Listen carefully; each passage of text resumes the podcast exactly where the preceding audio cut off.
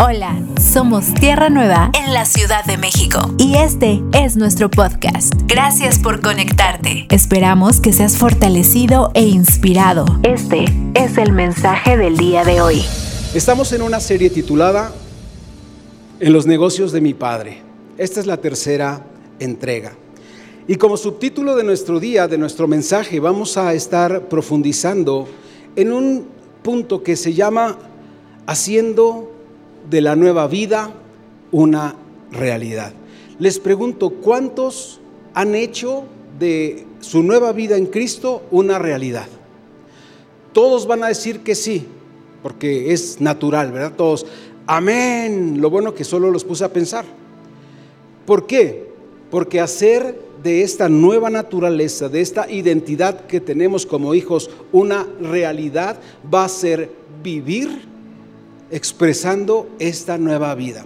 Esto va a implicar una reforma, una transformación en nuestra manera de pensar, o sea, va a venir a romper los esquemas que se nos han establecido, aún evangélicos o religiosos, para que podamos entender que el principio que nos da vida es Cristo y que lo que debe expresar o nuestra realidad de esta nueva vida es Cristo. Yo puse algunas cosas de esta realidad es una realidad que estábamos muertos, dice la Escritura, pero ahora es una realidad que en Cristo tenemos vida y vida eterna. Es una realidad que antes éramos pecadores, pero también es una realidad que ahora somos santos escogidos para Dios. Es una realidad que por naturaleza, dice la Escritura, éramos hijos de ira, pero la realidad que hoy trae sentido a nuestra vida es que somos hijos de Dios. Es una realidad que no podíamos acceder a Dios, pero ahora por esta vida tenemos acceso a su conocimiento, a su vida, a su herencia, a su presencia y a todo lo que Él tiene preparado para nosotros. Es una realidad que estábamos destituidos, de su plan y de su diseño o de su propósito y su diseño, ahora es una realidad que en Cristo estamos constituidos para poder conocer y desarrollar esa identidad que tenemos como hijos, expresada y entendida. No solamente vivir una, un cristianismo religioso donde oigo algo pero no tiene vida o no trae vida a mi vida. ¿Cuántos lo creen que ya hemos sido nacidos de nuevo en Cristo? ¿Y cuántos lo han hecho suyo en realidad? ¿Cuántos pueden decir, esa ya es ahora mi estilo de vida? Jesús nos enseñó que aunque la nueva naturaleza es espiritual, es decir, lo veremos más adelante, somos nacidos de Dios por el Espíritu, engendrados por su Espíritu, aunque esta realidad es espiritual, debemos expresarla en lo natural. Algunos equivocadamente creyeron que el ser espiritual va a empezar a ser ejercido o desarrollado cuando lleguemos a su presencia, porque allá están las cosas espirituales. Pero el Señor nos enseña que aunque esta naturaleza y nueva vida son espirituales, deben tener una expresión aquí aquí en la tierra. Él nos dijo también que el reino de los cielos se había acercado y ahora entonces ese reino que se ha acercado, que era su expresión de vida para nosotros, nos iba a traer una reforma en nuestro entendimiento. Íbamos a tener acceso a conocerlo y a saber eh, a, a qué tenemos derecho hoy como hijos. Él nos dijo, cuando me conozcan, su vida cambiará. Cuando conozcamos a Dios, nuestra realidad se hará visible. Porque no podemos seguir diciendo que creemos, pero no hacemos visible lo que creemos de Dios y así entonces podremos entender cuando el apóstol Pablo dijo, ya no vivo yo, es decir, ahora que he visto al Señor, ha sido cambiada mi vida y mi realidad ahora es en Cristo. Mi realidad ahora es una vida espiritual que tiene expresión aquí en la tierra. La semana pasada vimos algunas definiciones en las que decíamos, si no hay Cristo en una persona, no hay nueva vida. Es decir, si no hay Cristo en alguien, no puede nacer de nuevo. El nuevo nacimiento viene en Cristo y expresa a Cristo. porque Cristo es la vida. No es el Evangelio, es Cristo la vida. Las buenas nuevas que el Evangelio anuncia es Cristo la vida obrando ahora en nosotros. Si no hay Cristo en la congregación, si no hay Cristo en la reunión, si podemos estar reunidos en otros foros, ¿verdad? Y vemos que no hay vida porque no hay Cristo. La iglesia ha sido constituida para expresar esa vida, para ser portadora de esa vida y para dar a conocer esa vida. Si no hay Cristo en la iglesia, entonces la iglesia sigue estando destituida o separada o muerta para Dios. Para ocuparnos de los negocios del Padre de los cuales hemos estado hablando, y como bien citaba eh, nuestro amado el pastor Samuel en la mañana con el testimonio, nos hacía entender que la gente afuera se está perdiendo. Esos son los negocios del Padre. Ahora, si nosotros entendemos que esos son los negocios del Padre y ahorita el Señor nos llamara y nos dijera, ¿qué hiciste con lo que te dejé haciendo? Y tú nunca te enterarías, ¿verdad? Que tendrías que haber trabajado para que almas fueran llevadas a sus pies, conocieran su verdad y experimentaran su vida nueva en Cristo. Esas cosas son interesantes. Para ocuparnos de esta condición, amados, para ocuparnos de los negocios del Padre, la condición que cada uno debemos tener es ser hijos. Si no somos hijos, si no hay hijo, nadie puede ocuparse de los negocios del Padre. Recordemos lo que hablamos la semana pasada acerca de Nicodemo, Nicodemo, perdón, que era un hombre religioso que se acercó con humildad al Señor, pero que él tenía mucho conocimiento teológico, era un erudito en teología y en conocimiento de las leyes eh, judías. Y seguramente él estaba esperando que el Señor Jesús le dijera, ok, Nicodemo, como tienes tanto conocimiento, como has llegado tan alto en la cima, a ti te voy a dar un estándar diferente.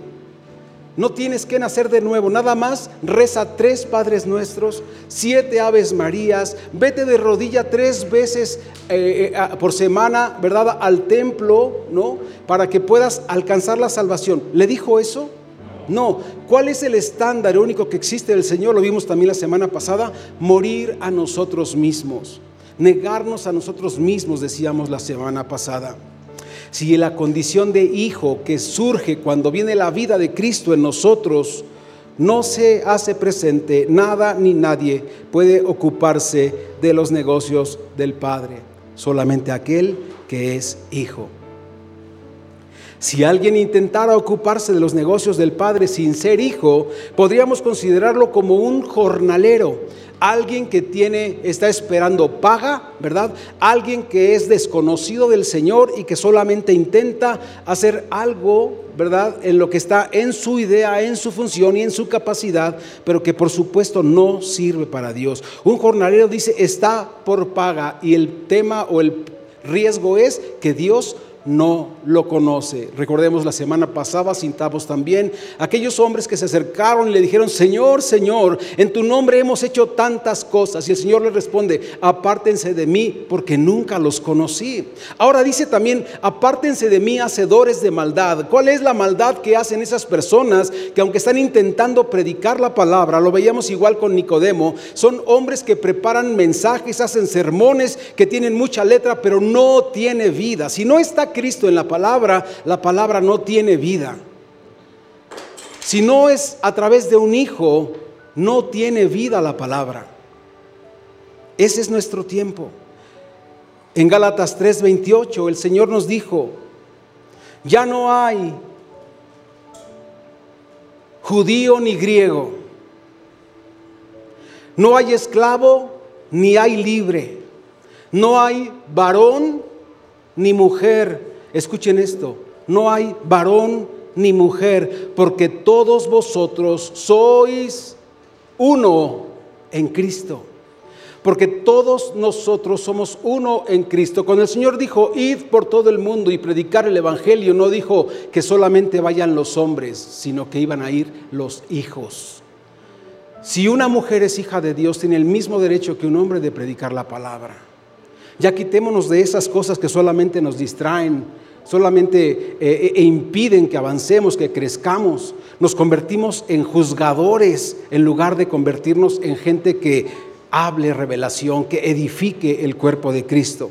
En Romanos 12, 5 dice, así mismo, así nosotros, dice, siendo muchos, somos un solo cuerpo en Él y todos somos miembros los unos de los otros. El libro de Romanos dice, mientras estamos perdiendo el tiempo en celos, en iras, en contiendas, en que si puede, si no puede, el mundo se está perdiendo. Dios envió a su Hijo unigénito para que todo aquel que en Él cree no se pierda. ¿Ustedes creen que si Dios dice, yo envío a mi Hijo para que deje, entregue un mensaje que se convierte después en una estafeta para los hijos, diga, no, pero las mujeres no? Somos hijos. No tenemos género, dice, ya no hay varón ni mujer, porque todos somos uno en Cristo. Estando en Cristo, estamos aptos y capacitados para predicar la palabra, para enseñar la palabra. El machismo religioso dice, yo no puedo recibir de una mujer. Pero eso no es un hijo de Dios. Eso es un machismo religioso que está arraigado en el corazón de muchas personas que son negligentes de la identidad que tienen como hijos, que se arraigan en las tradiciones, que solamente están pensando en un legalismo que les impide crecer y conocer lo que Dios puso y preparó para que sus hijos andemos en sus verdades. Más de 120, 130 veces los escritores del Nuevo Testamento utilizaron la proposición, ay, perdón, la proposición en Cristo. En define nuestra identidad. En Cristo, en Él. Estar con Cristo asume una intención de acompañar a Cristo. Estar por Cristo asume una intención de tener una causa. Nos equivocamos cuando creemos que tenemos una causa y que es la causa de Cristo y que por esa causa vamos a ir a predicar el Evangelio. No es correcto. El principio es, estar en Cristo es un asunto de una geografía, es un asunto de un lugar de ubicación donde Dios nos puso. Una geografía dice es un lugar seguro a donde Dios le plació ponernos en el Hijo, en el amado, implica estar en Él. No implica estar con Él, no implica estar cerca de Él, no implica estar a un lado ni lejos de Él. Implica estar en Él, que ese es nuestro lugar seguro que Dios preparó. Porque en el Hijo, dice la Escritura, habita toda la plenitud de la deidad. Y a nosotros como iglesia y como cuerpo de Cristo nos hace bien saber que este es nuestro lugar de asignación y que en Él estamos completos, que en Él estamos seguros, que en Él no nos falta nada. Y para que entendamos el principio, tenemos que ir a Romanos capítulo 1. Eh, eh, disculpen, es Hebreos capítulo 1. Y dice Dios, habiendo hablado muchas veces y de muchas maneras, digan conmigo por favor, en otro tiempo. Ayúdenme a entender qué significa en otro tiempo. Un tiempo pasado. Un tiempo que ha sido concluido, que está sellado, que ahora ya no pasa a una dimensión. Es un tiempo anterior. Yo puse aquí entre paréntesis, es una verdad pasada porque ahorita nos hace ruido y nos duele entender la verdad presente que es Cristo en nosotros. Esa es la verdad presente en la que Dios nos está hablando. Y dice entonces en otro tiempo a los padres, ¿por quién? Por los profetas. En estos postreros días nos habla por medio de quién? Del Hijo estando en el Hijo, oímos la realidad de Dios. Y dice, a quien constituyó heredero de todo, es decir, En Cristo está todo. Él es el dueño de todo. Su Padre lo constituyó dueño de todo. Y por quien asimismo dice, hizo el universo, el cual Cristo siendo el resplandor de su gloria y la imagen misma de su sustancia. Y esto tenemos que detenernos porque Cristo es el resplandor, es decir, brilla con la luz de la gloria de Dios. Y dice también, y es la imagen. ¿Tú sabías que cuando Adán pecó, lo que perdió fue la imagen? Porque la imagen de Dios es la que inspira respeto.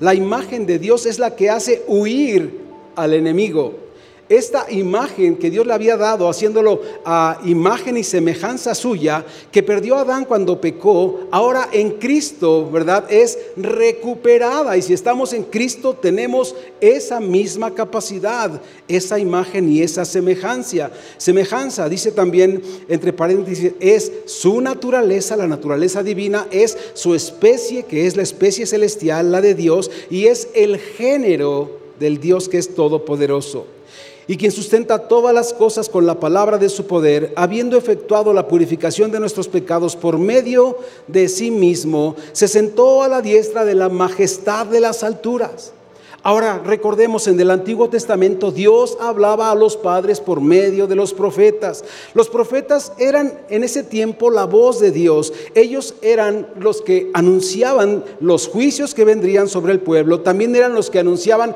las victorias que estaban por venir. Pero a ellos se les conoció como alguien que tenía una visitación del Señor y administraba la palabra que Dios le daba específica para un tiempo. A diferencia nuestra, Dios nos habita. Y esa habitación, ¿verdad? Es una presencia constante de Dios en nosotros. No es que Dios venga ahorita y me visite y yo les diga algo y Dios se vaya, sino que es ya una expresión de un Dios eterno que habita en cada uno de nosotros. Y primera de Pedro lo afirma en el capítulo 1, verso 10, y dice, los profetas que profetizaron de la gracia destinada para quién. ¿Y quién es vosotros? Nosotros, ¿verdad? Y dice los profetas que profetizaron de la gracia, porque la gracia es Cristo y había sido destinada para nosotros, inquirieron y diligentemente indagaron acerca de la salvación, escudriñando qué persona y qué tiempo indicaba el Espíritu de Cristo que estaba en ellos, el cual anunciaba de antemano los sufrimientos de Cristo, es decir, ellos profetizaban por esa visitación del Espíritu lo que iba a acontecer por Cristo en nuestros tiempos. ¿Qué persona y qué tiempo? En el momento en el que Dios ahora nos iba a hablar, dice, y las glorias que vendrían tras ellos, a estos se les reveló que no para sí mismos, es decir, ellos no tendrían esta gracia que nosotros tenemos, sino para nosotros para nosotros, ellos administraban las cosas que ahora os son anunciadas por los que os han predicado el Evangelio por su Espíritu Santo, enviados, enviado del cielo, perdón, cosas en las cuales anhelan mirar los ángeles. Cosas hermosas y maravillosas a las que tú y yo tenemos acceso, que incluso dice, anhelan mirar los ángeles. Entonces podremos concluir hasta aquí, decir, los profetas eran visitados, oían y administraban lo que Dios le decía para entregarlo al pueblo. Pero digan conmigo, el Hijo es el representante exacto de Dios. Tiene su sustancia, tiene su naturaleza, tiene su presencia. Es necesario que tú y yo entendamos esto. Es muy, muy, muy importante que entendamos esto. Él tiene la gloria, la imagen, la naturaleza y la sustancia de el Padre. ¿Sí? Es exactamente lo mismo. Por eso Él es el representante de Dios aquí en la tierra. Cuando hablamos en Lucas 2.49, Jesús dijo, los negocios de mi Padre, y primero entonces tenemos que entender, para poder involucrarnos en esto, tenemos que estar convencidos de que es nuestro Padre, ¿verdad? Cuando le dijeron al Señor Jesús, enséñanos a orar, y dijo, ustedes oren así, reconozcan a Dios como Padre, Padre nuestro. Él es nuestro Padre y quiere que entendamos que es nuestro Padre. Y dice, en los negocios de mi Padre, porque entiendo quién soy como hijo, me es necesario estar. Y estar vuelve a hablar de la geografía que hablamos, que es estar en Cristo. No con ni por, sino en ser parte de su cuerpo que expresa esa naturaleza, que expresa esa gracia, que expresa la misma gloria del Padre. Hoy como iglesia debemos estar definidos si somos o no somos hijos de Dios. Hoy creo que muchos de nosotros no hemos definido qué somos si estamos pensándolo. Existen dos términos interesantes, el que está en Cristo y está definido y el que no está en Cristo y sigue, ¿verdad? Indefinido. ¿Quiénes son los que están definidos? Son aquellos que tienen su, carácter, aquellos que expresan las características de su gloria, aquellos que con exactitud y precisión entienden el significado, amados, entienden la naturaleza que tienen y que portan y que ahora la pueden eh, eh, desarrollar todos los días en su vida, darla a conocer todos los días en su vida, que saben que son hijos y que esto entonces los pone en el lugar correcto donde Cristo está sentado a la diestra del Padre. Los indefinidos, dice, no están en Cristo. Y esto es muy delicado. Un indefinido dice, bueno, antes puse el problema mayor de nuestra generación es que no estamos definidos hoy ni en lo que somos, ni en lo que creemos, ni en nuestro género, ni en nuestro diseño, ni en nuestro propósito, ni en nada. No sabemos quiénes somos. Esto debemos achacárselo, por supuesto, a las corrientes del mundo que lo único que han hecho es confundirnos. Y hay alguien que quiere que tú estés confundido, ¿sabías eso? Hay alguien que se frota las manos cuando tú estás confundido. Ahora, las características de alguien que no se quiere definir significa que no tiene el carácter o características del Padre, que para él las cosas no son claras o precisas, que no ha eh, tenido convencimiento de la realidad de su nuevo nacimiento en Cristo. ¿Hay alguien así aquí? ¿Hay alguien aquí que diga, yo todavía no estoy convencido de lo que Cristo hizo por mí? Yo todavía no estoy convencido del poder de aquel que es Dios. Todavía no me convenzo del amor del Padre que envió a su Hijo a dar su vida por mí. Sigo dudando, ¿verdad?, que Dios es mi Padre. Ahora debemos tener cuidado con la declaración, porque afuera todo el mundo cree que Dios es su Padre. Pero el principio es, y lo leeremos en un momento más, por sus frutos los conoceréis.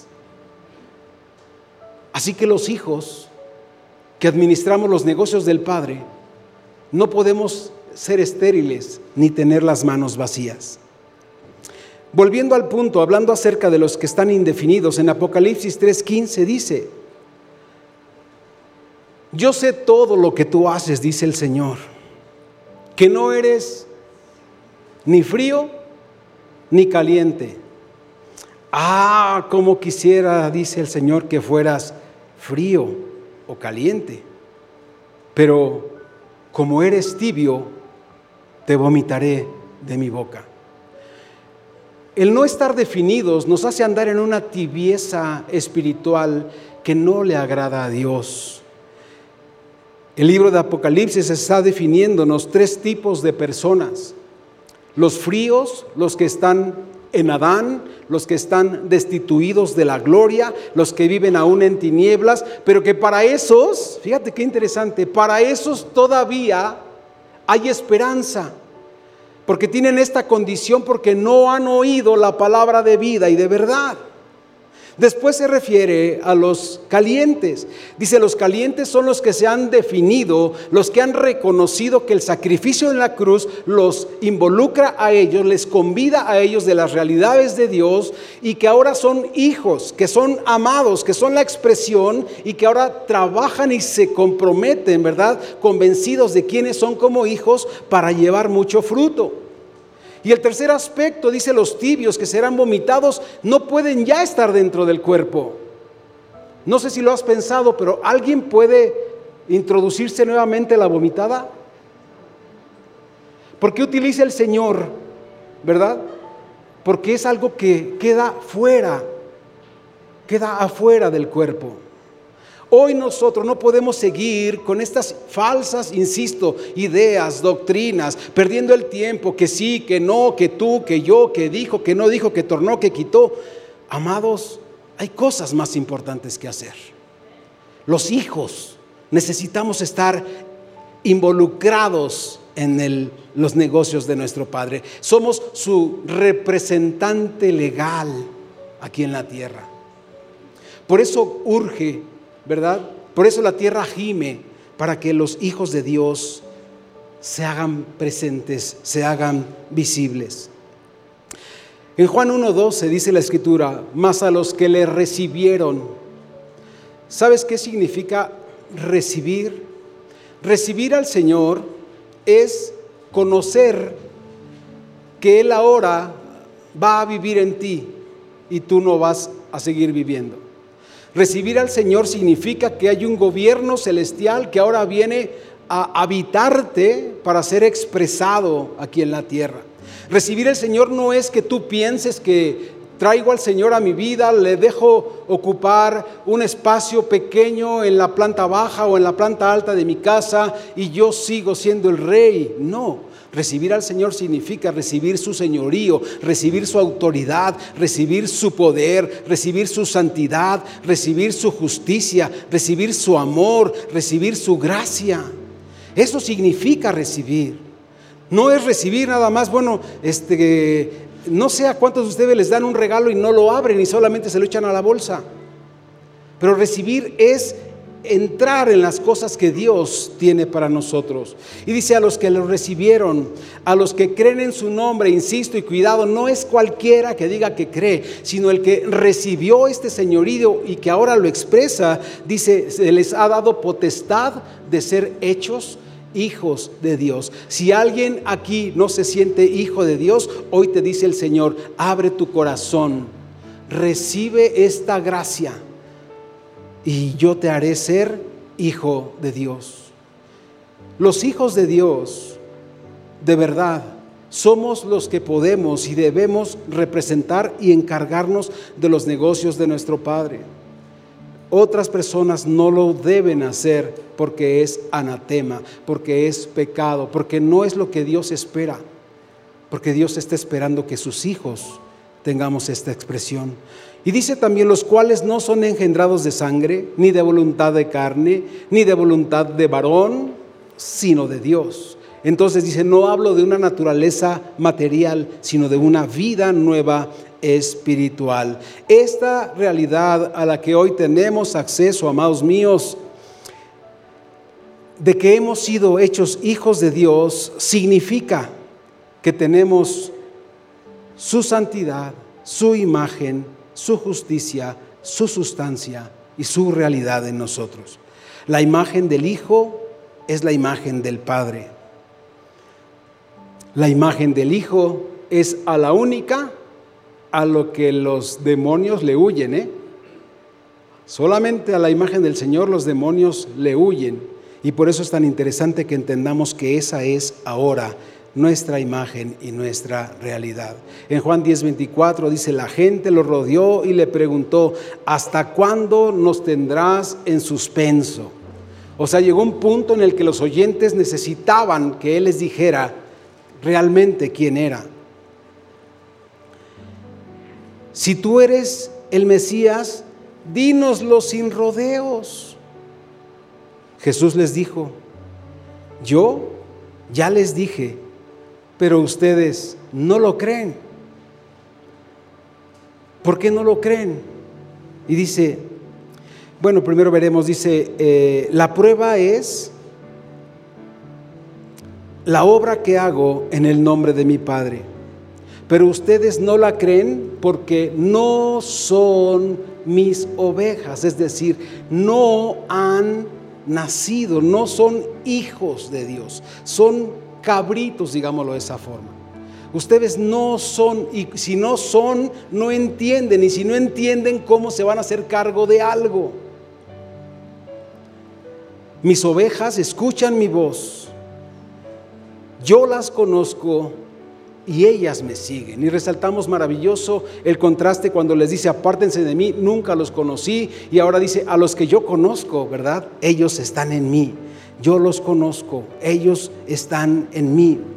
Les he dado vida eterna y nunca perecerán. Nadie puede quitármelas. Esto es hermoso y podemos hacer un paréntesis y recordar que cuánto tiempo, horas, días se han gastado perdidamente pensando en si la salvación se pierde o no se pierde.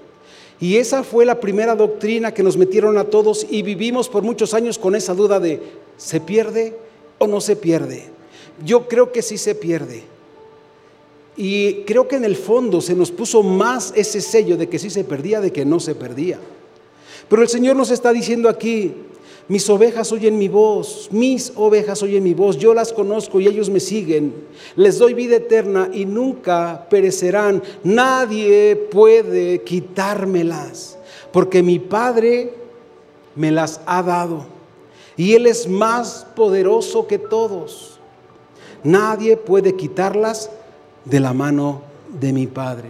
Si decías, bueno, del Hijo no sé, pues hoy te dice también del Padre menos, porque no hay nadie tan poderoso como Él. Y termina diciendo en el verso 30, el Padre y yo uno somos. Como sabemos todos, Jesús es el modelo de hijo, que vino a darnos a conocer el reino, y en el reino nos expresó completa y total obediencia a todo lo que el Padre le decía que hiciera. El Padre y yo uno somos. Significa, el Señor Jesús no tenía una idea diferente que la que tenía el Padre. Ellos son uno. La unidad del Padre y del Hijo son indivisibles. Nada ni nadie los puede separar. Ellos son uno desde la eternidad y tienen un mismo propósito, un mismo sentir, una misma identidad, una misma imagen y una misma voluntad. Y es ahí en donde estamos. Todo el tiempo quiero referirme, esta es nuestra realidad en la que debemos vivir en estos días. El verso también dice que nosotros no está, que nosotros estamos en él y que nadie nos puede arrebatar de su mano. Digan por favor conmigo, ¿somos hijos de Dios? ¿Somos amados? ¿Somos engendrados del Espíritu? ¿Hemos sido lavados, perdonados, justificados, santificados en Cristo? Y esa es nuestra realidad. Y esta es de la forma en la que debemos vivir. ¿Lo crees? ¿De verdad realmente lo crees? Porque si lo crees, esto va a cambiar tu percepción de vida. Esto va a cambiar tu percepción de incluso de cómo, ¿verdad? Oras, de cómo te acercas a Dios, de cómo caminas como hijo. Recuerden que nuestro adversario, el diablo, anda como león rugiente e intenta robarnos la verdad. La única manera en la que el diablo puede ejercer algún tipo de dominio sobre ti es si sigues en tinieblas. Es si no conoces la verdad. Y Él quiere en estos tiempos que tú no conozcas la verdad, que tú no andes en esta realidad que como hijo ya tienes. Él quiere, amados, eso. Ese es su anhelo. Si nos roba la verdad, también nos puede destruir. Si nos roba la verdad, nos va a hacer volver como el perro al vómito. Si nos roba la verdad, nos va a hacer volver como una puerca lavada a revolcarnos en el lodo. Si no entendemos la identidad como hijos, citamos al hijo pródigo la semana pasada, y este chico le llegó la revelación, vino a su mente esta verdad, esta realidad, tú eres un hijo. Y él dijo, voy a volver a la casa de mi padre. Pero mientras tanto fue revolcado, fue humillado, ¿verdad? Fue eh, estorbado para que conociera la verdad. Si nosotros creemos esta realidad, viviremos entonces nuestra vida nueva en abundancia, cumpliendo el propósito de Él. Si tú crees esto, tengo que decirte que te felicito. Porque si tú crees esto, tienes la fe que vence al mundo, la fe que vence al sistema, la fe que vence al enemigo, la fe que levanta a todo aquel que cree en él. Si tú crees esto, dice Juan 1.5, todo aquel que cree que Jesús es el Cristo es nacido de Dios. ¿Tú lo crees? Y si tú crees esto, que eres nacido de Dios, entonces eres hijo de Dios y representante en los negocios de tu Padre. Y dice también, y todo aquel que ama al engendrado, ¿verdad? Eh, eh, eh, al que engendró perdón, es decir, al Padre, todo aquel que ama al que engendró, que es el Padre, ama también al que fue engendrado, que es el Hijo. En esto conocemos que amamos a los hijos de Dios, cuando amamos a Dios y guardamos sus mandamientos.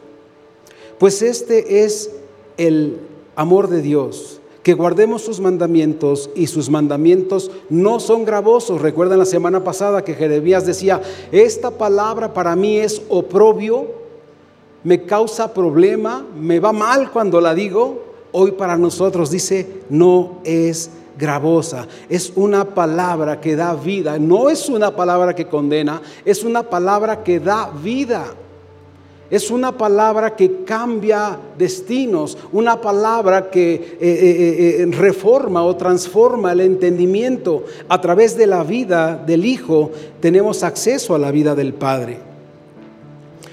Y dice, porque todo lo que es nacido de Dios vence al mundo. Y hoy tú y yo tenemos acceso a esta realidad. Por ser nacidos de Dios tenemos la victoria. Y esta es la victoria, dice, que han vencido al mundo, que ha vencido al mundo, perdón, nuestra fe. ¿Quién es el que vence al mundo sino el que cree que Jesús es el Hijo de Dios? Si creemos que Jesús es el Hijo de Dios, ya tenemos la victoria. Si creemos que Jesús es el Hijo de Dios, recibimos la vida. Y si recibimos la vida, cuando compartamos ahora su nombre, hablaremos de vida. Vencer al mundo entonces significa que ser hijos de Dios ha establecido en nosotros un gobierno diferente, el gobierno del reino de los cielos, un gobierno celestial. Vencer al mundo significa que todo lo que el mundo nos presenta ya no es una tentación ni tampoco una condenación o que estemos atados a ello, sino que lo hemos vencido. Estamos libres de todas esas ataduras que el enemigo o que el mundo nos quiere traer, nos quiere agarrar. Pero necesitamos enfatizar, soy hijo de Dios y el enemigo no puede tocarme. Cuando vuelvas a tener un mal pensamiento, no sé si tú lo has trabajado esto, pero cuando tú vuelvas a tener un mal pensamiento, una mala acción, un mal sentimiento, una mala expresión de algo, recuerda, soy hijo de Dios. Soy representante de los negocios de mi Padre aquí en la tierra. Mi vida expresa su naturaleza porque yo lo tengo a Él. Mi vida expresa su luz porque yo soy un instrumento de su gloria. Es necesario que comencemos a trabajar en esta realidad. La Biblia dice también que por sus frutos los conoceréis. Y dice Mateo 7:15, guardaos de los falsos profetas. ¿Quiénes son estos falsos profetas? Dice que vienen a vosotros con vestidos de ovejas, pero por dentro son lobos rapaces. ¿Quiénes son? Y decíamos la semana pasada que pueden ser personas que tengan un mensaje incorrecto. Pero creo que la sustancia de la que estamos hablando, ¿verdad? Creo que de esta realidad donde estamos en Cristo, estos falsos profetas son gente que no está en Cristo, que son independientes, que hacen las cosas en su idea, en su forma, intentando hacer las cosas para Dios, pero ellos no tienen la identidad o la posición como hijos. Y dice también, por sus frutos los conoceréis.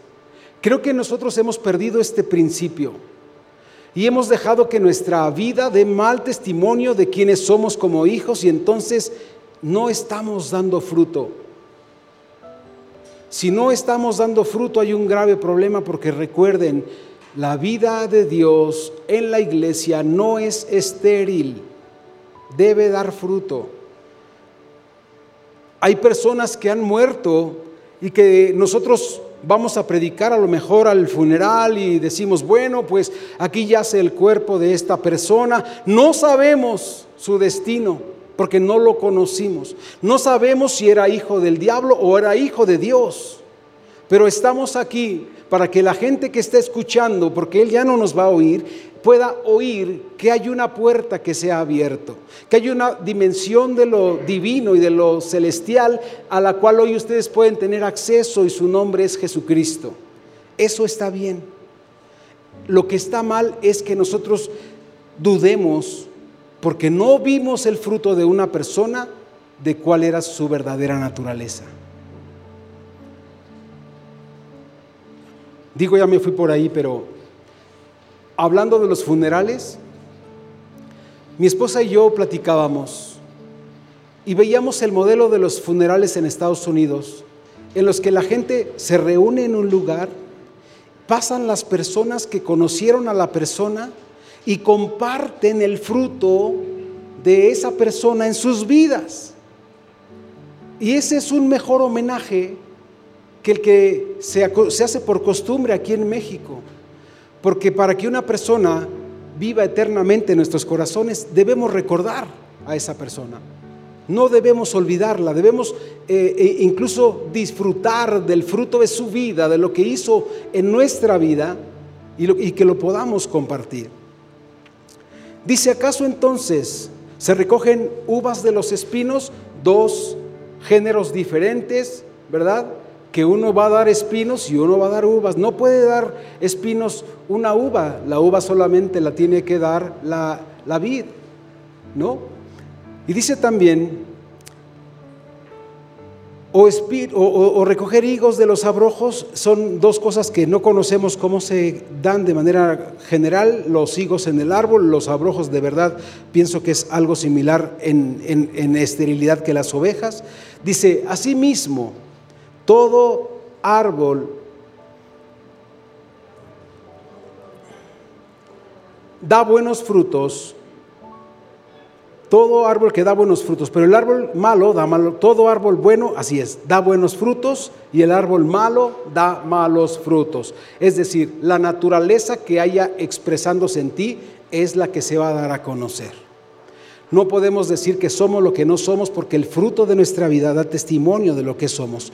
Todo árbol que no da buen fruto será cortado y echado en el fuego. Así que recuerden, por sus frutos los conoceréis. La anotación dice, nadie pasará desapercibido delante de Dios. Nadie será invisible en esa hora. Los frutos de cada uno se manifestarán y entonces se sabrá quién hizo las cosas y en qué naturaleza de Dios.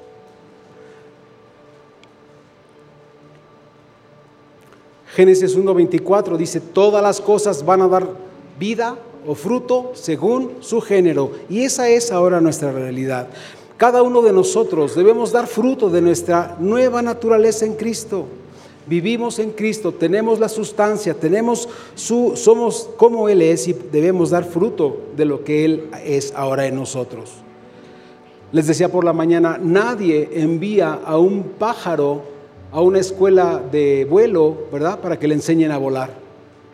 Nadie envía a un perro a una escuela para que lo enseñen a ladrar. Ellos, uno vuela y el otro ladra porque esa es su naturaleza.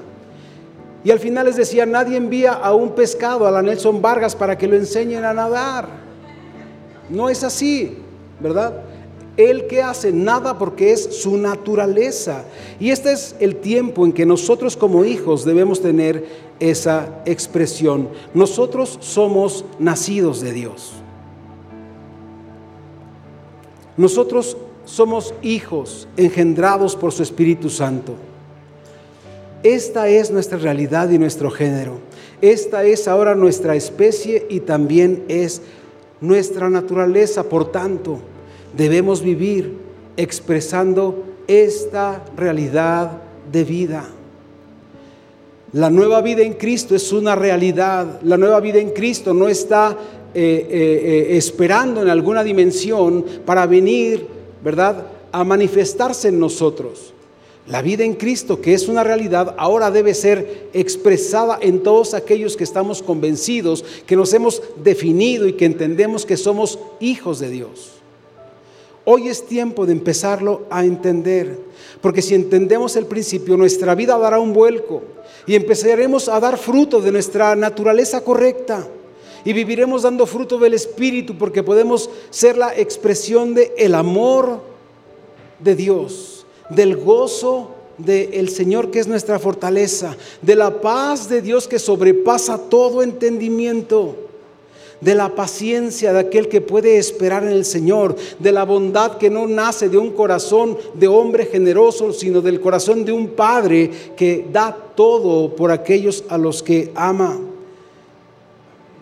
Ser benignos, como hemos dicho, que seamos buenos para las personas que cuando me acerque a una persona, a Adrián, a Rafa, a Fer, a, cualquiera de ustedes, digan, qué bien me hizo estar cerca de Él. Es benigno para mí. Que no cuando me vaya digan, no, no me vuelvo a juntar con ese hombre porque me ensucia, me contamina, es maligno para mí, me hace mal.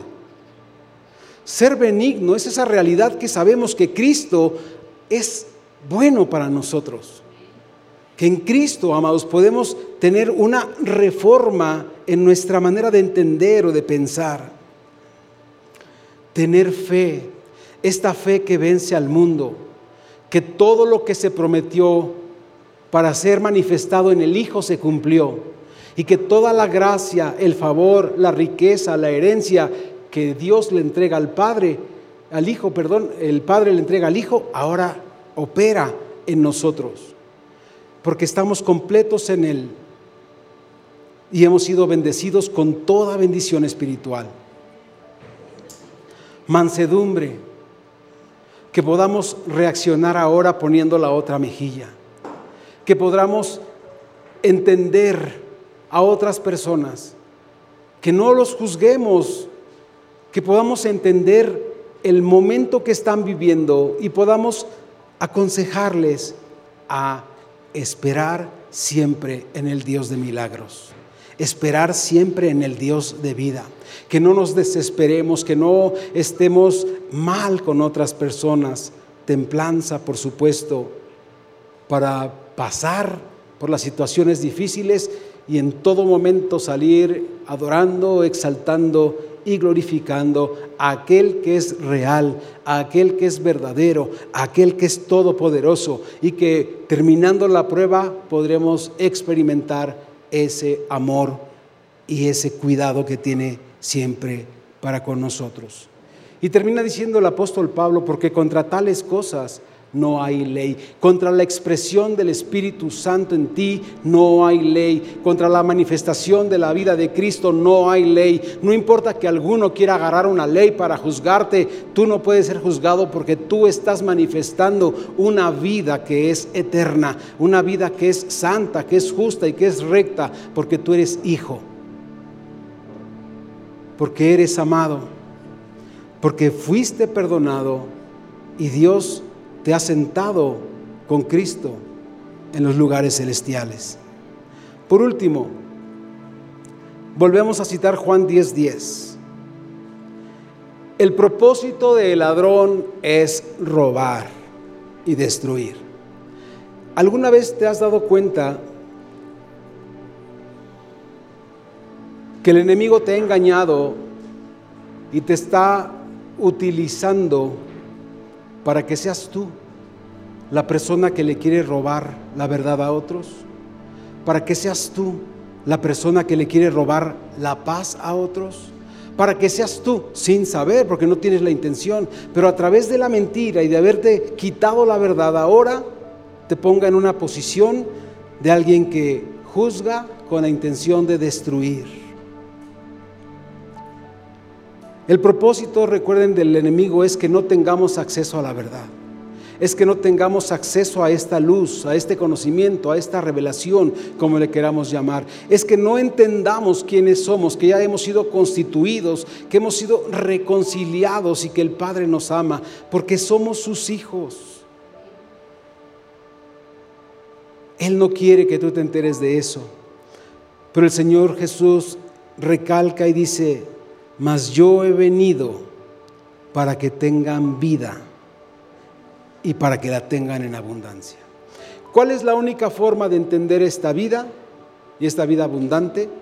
La vida espiritual, la vida eterna que por Cristo hemos recibido. Ponte de pie para que concluyamos.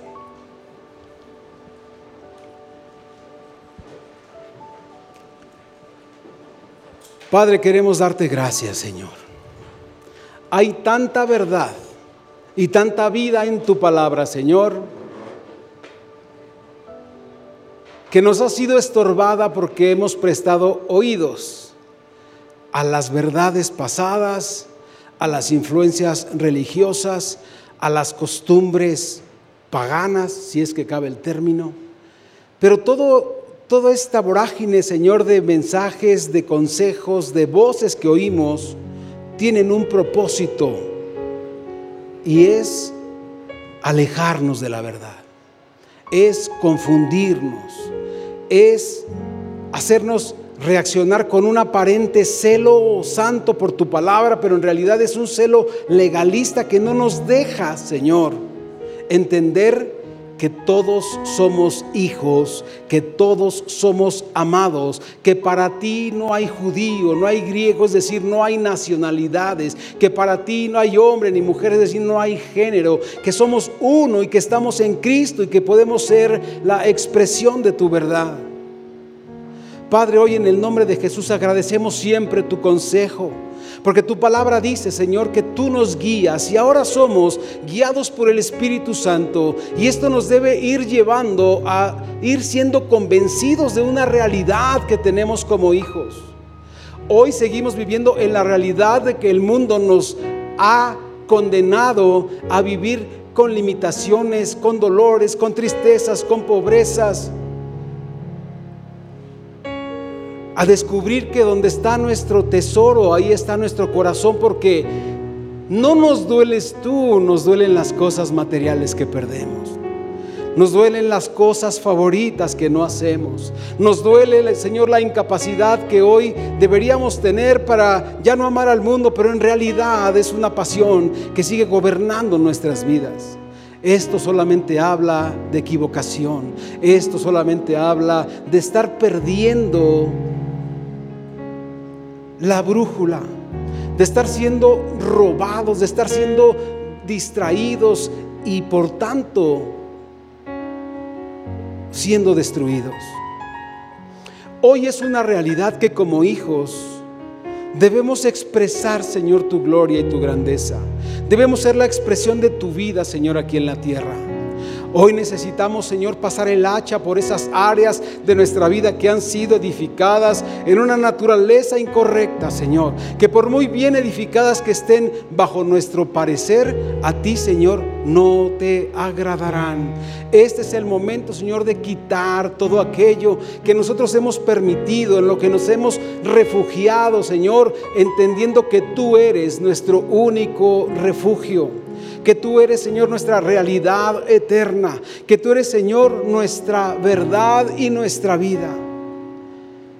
Que no son, Señor, las costumbres las que nos van a dar vida, que no son las tradiciones las que nos van a dar vida, que no son las doctrinas, Señor, las que nos ayudarán a ver tu realidad, sino entender y definirnos como hijos tuyos. Y así, Señor, cuando hay alguna situación en la que estemos traspasando algún límite santo, podemos tener discernimiento y decir, yo soy un hijo de Dios. Yo soy un hijo de Dios porque tus oídos necesitan oír que tu boca declara, yo soy un hijo de Dios. Y cuando tengas el impulso por hacer algo que tú sabes que no proviene de Dios, tienes que detenerte y decir, yo soy un hijo de Dios. Porque si soy un hijo de Dios, el enemigo no puede tocarme. Porque si soy un hijo de Dios, soy la expresión de su vida aquí en la tierra. Porque si soy un hijo de Dios, soy el representante que Dios puso porque estoy en Cristo, porque no lo represento en mi vida ni en mi fuerza, porque ya no vivo yo, sino que vive Cristo en mí. Y las cosas que ahora vivo, expreso, manifiesto y doy a conocer, las vivo en la fe del Hijo de Dios, el cual me amó y se entregó a sí mismo por mí. Yo hoy, Señor, hablo verdad a mi vida y reconozco que Cristo se entregó por mí. Reconozco que Él es el Señor recibo, Señor, todo lo que hay en Él. Recibo su autoridad, recibo su gobierno, recibo, Señor, su poder, recibo, Señor, su luz, recibo, Señor, dirección en todas las áreas que hay en mi corazón. Hoy en el nombre de Cristo Jesús, yo renuncio a mis ideas de ser hijo a mi manera, Señor, para poderme levantar y ser edificado en la obra completa que tú preparaste en la expresión digna y eterna de un hijo que te representa. En el nombre de Cristo Jesús, a ti la gloria por siempre. Sigue orando, Padre, gracias, Padre, gracias, Padre, gracias, gracias Dios, gracias Señor, gracias. Hoy Señor hay tantas cosas, tantas cosas que se nos han introducido, que se han subido a nuestra mente, que no nos permiten discernir que tenemos la mente de Cristo, Señor, que er, somos la habitación de tu Espíritu Santo, Señor. Y estas condiciones que nosotros hemos creído se han vuelto más poderosas que tu poder y tu verdad. Esto es una ironía y también es imposible, pero hoy necesitamos entender, no hay poder más grande que el de Dios, no hay amor más grande que el de Dios, no hay ninguna construcción o edificación que se edifique fuera de su orden, fuera de su gloria, fuera de su propósito que pueda ser aceptada. Nada que provenga del hombre natural es recibido por el Dios que es eterno. Hoy, Señor, somos tu expresión. Hoy, Señor, somos tus hijos. Y como hijos podemos representarte dignamente. Gracias te damos, Padre. A ti es la gloria. A ti es la alabanza. Por siempre y para siempre en el nombre de Jesús.